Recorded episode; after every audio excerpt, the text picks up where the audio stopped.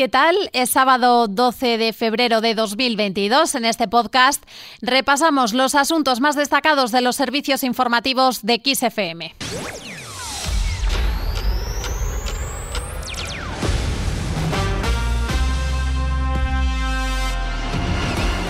Exteriores recomienda a los españoles que abandonen Ucrania y aconseja no viajar al país. El Ministerio de Asuntos Exteriores ha recomendado este sábado que los españoles que actualmente se encuentran en Ucrania consideren seriamente la posibilidad de abandonar el país temporalmente ante la volátil situación de seguridad motivada por el conflicto con Rusia. El ministerio que dirige José Manuel Álvarez recomienda no viajar a Ucrania, así como la posibilidad de abandonar este país temporalmente por los medios comerciales disponibles mientras persistan las circunstancias actuales. El presidente del Ejecutivo, Pedro Sánchez, ha llamado este sábado al rey Felipe VI para informarle de estas nuevas recomendaciones adoptadas en el marco de la reunión de embajadores de la Unión Europea. Por otra parte, la ministra de Defensa, Margarita Robles, ha insistido este sábado en que es más importante que nunca apostar por la vía diplomática y del diálogo con el conflicto entre Ucrania y Rusia. Escuchamos a Robles. Estamos en una situación en que lo más importante es una prudencia responsable. Estamos evaluando permanentemente y al segundo cómo transcurren los acontecimientos Creo que lo más importante es que todos los miembros de la OTAN estamos mostrando unidad y en estos momentos más importante que nunca es apostar por las vías diplomáticas, por, las vías del diálogo y, estoy convencida de que pese a esa evaluación permanente que estamos haciendo, al final tendrá éxito la vía diplomática y la vía del diálogo. En declaraciones a los medios desde Cádiz, Robles ha recordado que las misiones que realiza España con la OTAN son de estabilidad y no ofensivas. Por otra parte, el secretario de Estado de Estados Unidos, Anthony Blinken, ha asegurado este sábado que su país está dispuesto a solventar la crisis en Ucrania a través de la diplomacia, pero que si Moscú elige el camino de la agresión, impondrán severas sanciones económicas en coordinación con sus aliados. Dejando a un lado la crisis en Ucrania, Castilla y León vive hoy su jornada de reflexión. Más de dos millones de castellano-leoneses viven este sábado la jornada de reflexión tras dos semanas de campaña electoral para los primeros comicios en la historia de la comunidad que se desarrollan solo con carácter autonómico y en los que este domingo se podrá optar por un centenar de candidaturas.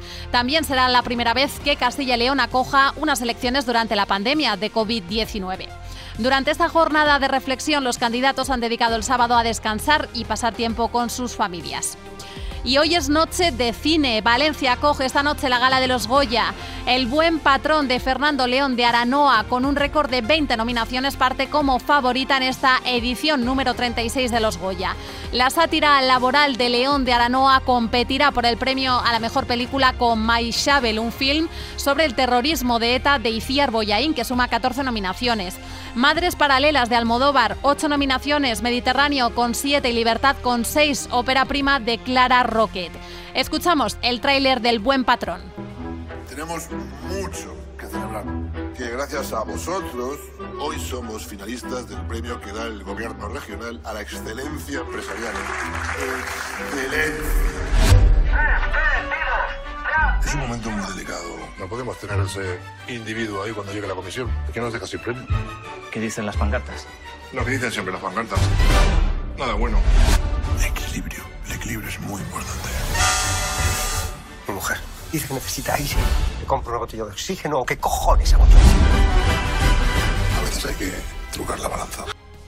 La gala, que será retransmitida en directo por Radio Televisión Española, contará con la presencia de prácticamente todos los aspirantes a los Goya, entre ellos los flamantes nominados a los Oscar, Penélope Cruz y Javier Bardem. Penélope aspira al Goya Mejor Actriz por Madres Paralelas y Bardem al de Mejor Actor por El Buen Patrón. También asisten los dos premios honoríficos de este año, la actriz australiana Kate Blanchett, que inaugura una nueva categoría, el Goya Internacional, y José Sacristán Goya de Honor 2022.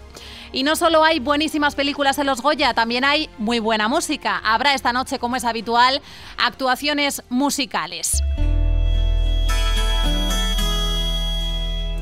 Me acusas de jugar siempre al empate. Me acusas de no presentar batalla. Me acusas de empezar cada combate tirando la toalla. Joaquín Sabina, Leiva y Luz Casal serán algunos de los artistas que actúan en esta gala de los premios Goya 2022. En el mismo día de sus 73 cumpleaños y justo dos años después de su última actuación en público, Sabina estará por primera vez en la ceremonia de entrega de los premios del cine español. Será su primera actuación desde el concierto del 12 de febrero de 2020 en el Within Center de Madrid, donde sufría una caída y tuvo que ser hospitalizado. Sabina actúa esta noche junto a su gran amigo Leiva. Luz Casal será otra de las voces que suenan en estos 36 premios Goya de Valencia. La cantante y compositora gallega interpretó los temas Piensa en mí y Un año de amor, de Tacones lejanos de Pedro Almodóvar, entre otras colaboraciones con el cine. La gala da comienzo a las 10 de esta noche. Con esto lo dejamos. Recuerda que la información continúa actualizada puntualmente cada hora en los boletines de XFM en directo. Feliz noche de cine.